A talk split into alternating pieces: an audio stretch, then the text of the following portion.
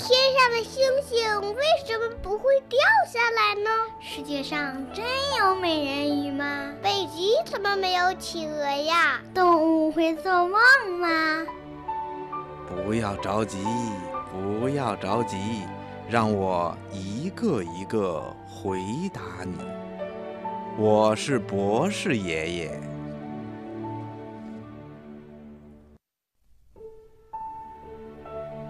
企鹅是怎么喝水的呢？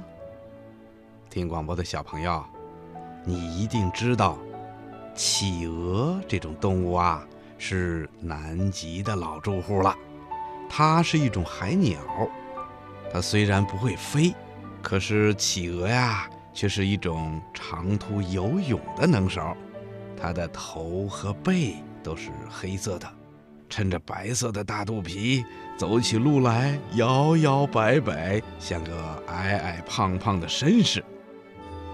在休息的时候啊，企鹅们喜欢站在海岸上东张西望。好像是在期望着什么，所以啊，人们才把它们叫做企鹅。企鹅的家族有好多的成员，在南极大陆常见的是一种大型的企鹅，叫帝企鹅。它们经常迈着像绅士一样的步伐，行走在冰天雪地上。万一遇到了危险，它们就会把肚皮贴在雪地上，后腿使劲的蹬，翅膀使劲的划，以每小时三十千米的速度快速的向前滑行。所以呀，科学家们就根据帝企鹅在冰天雪地上滑行的原理，制造了一种每小时能跑上五十千米的雪地滑行车。在南极科考的时候啊，非常的好用。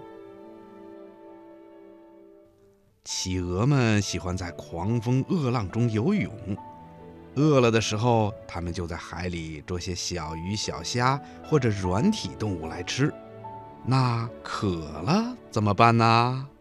呵呵，告诉你吧，企鹅渴了的时候，它就在水里张开嘴，喝上几口海水。嗯，小朋友们一定要问了：海水又苦又涩又咸，越喝会越渴，而且海水里有很多的盐分。企鹅喝那么多的海水，它受得了吗？嗯，原来呀，企鹅的鼻子长得非常的特别，在它的鼻子里面有许多的鼻腺。可以随时的排出鼻涕，这样啊，它身体里那些多余的盐分呐，就可以随着鼻涕排出体外了。所以啊，企鹅是不怕喝海水的。小朋友，你听明白了吗？